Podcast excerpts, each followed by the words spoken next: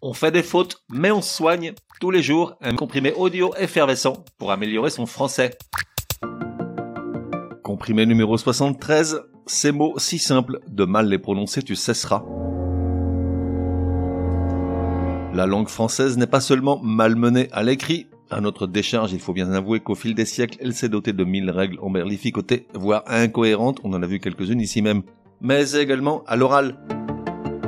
Certes, reconnaissons qu'au moment de les prononcer, l'orthographe de certains mots nous fait dérailler. Pourtant, bien souvent, on se complique la vie tout seul, à imaginer des sons qui n'ont pas lieu d'être. Petite sélection de mots qu'on entend régulièrement mal prononcés.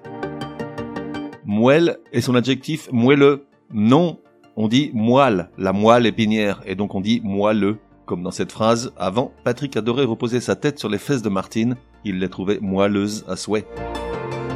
Même remarque pour poêle, l'ustensile de cuisine ou l'appareil de chauffage. Non, on prononce poêle dans tous les cas. Même quand Martine rêve d'asséner un coup de poêle sur Patrick quand il revient de virer avec ses potes.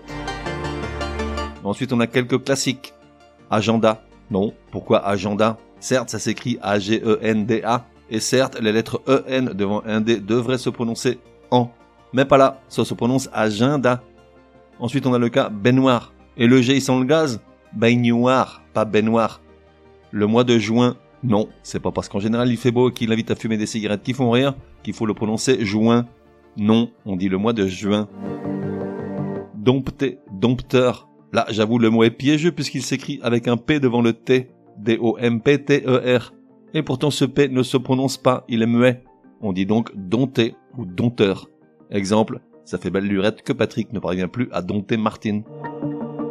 Ensuite, on a quelques mots qui s'écrivent avec un G suivi d'un N qu'on convertit automatiquement en N, comme dans oignon. Or, contre toute attente, certains mots se prononcent avec le G séparé du N, comme un magna, et non pas un mania de la presse par exemple, ou encore pugnas, c'est-à-dire quelqu'un de combatif, et non pas pugnas. Après tout, on dit bien stagné, magnum, diagnostic, eh ben c'est pareil pour magna et pugnas. Après, il y a le cas au vent, ce nom qui se réfère à un petit toit pour garantir de la pluie, ou une avancée en toile au-dessus d'un commerce ou de l'entrée d'une tente. Au vent, on le prononce bien. En revanche, pour une raison que j'ignore, on lui invente un H aspiré, qui n'existe pas, mais qui nous fait dire le plus souvent le au vent. Non, il n'y a pas de raison, il faut dire l'auvent. Ensuite, il y a les tristes cas des verbes être et voir à la troisième personne du singulier et du pluriel du subjonctif présent. Et là, c'est douloureux d'entendre ça, ça vrille littéralement les oreilles. Car combien de fois avons-nous entendu pour qu'il soit ou qu'il voie Aïe aïe aïe aïe malheureux, on dit pour qu'il soit ou qu'il voie, pas soit ou voie. Elvis, pardonne-leur, ils ne savent pas ce qu'ils font. La liste pourrait être bien plus longue. Du reste, je vous invite à m'envoyer ces mots que vous entendez mal prononcer et qui vous crispent particulièrement. Je ferai un nouveau comprimé avec vos trouvailles. Je rappelle l'adresse mail du podcast contact at uncompriméparjour.com. Résumé du comprimé numéro 73. Pour que ça rentre, une petite sélection de mots qu'on prononce mal, suivi de leur correcte prononciation. On ne dit pas la moelle, mais la moelle. Ou un ou une poêle, mais un ou une poêle. Une baignoire, mais une baignoire. Le mois de juin, mais le mois de juin. Un agenda, mais un agenda. Dompter, mais dompter.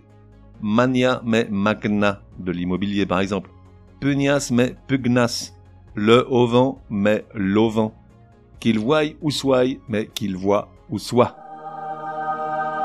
On fait des fautes, mais on soigne, te donne rendez-vous demain pour un nouveau comprimé, au moins aussi énervant que celui-ci. Prends bien note, s'il y a une règle de français qui t'énerve grave, soumets-la à Martine et Patrick, ils seront ravis, aussi crétins soient-ils, de la décortiquer lors d'un prochain comprimé. Pour cela, une seule adresse, contact at uncompriméparjour.com. Enfin, n'oublie pas de laisser un chouette commentaire et tout un tas d'étoiles sur ta plateforme de podcast préférée. Ça serait drôlement chouki.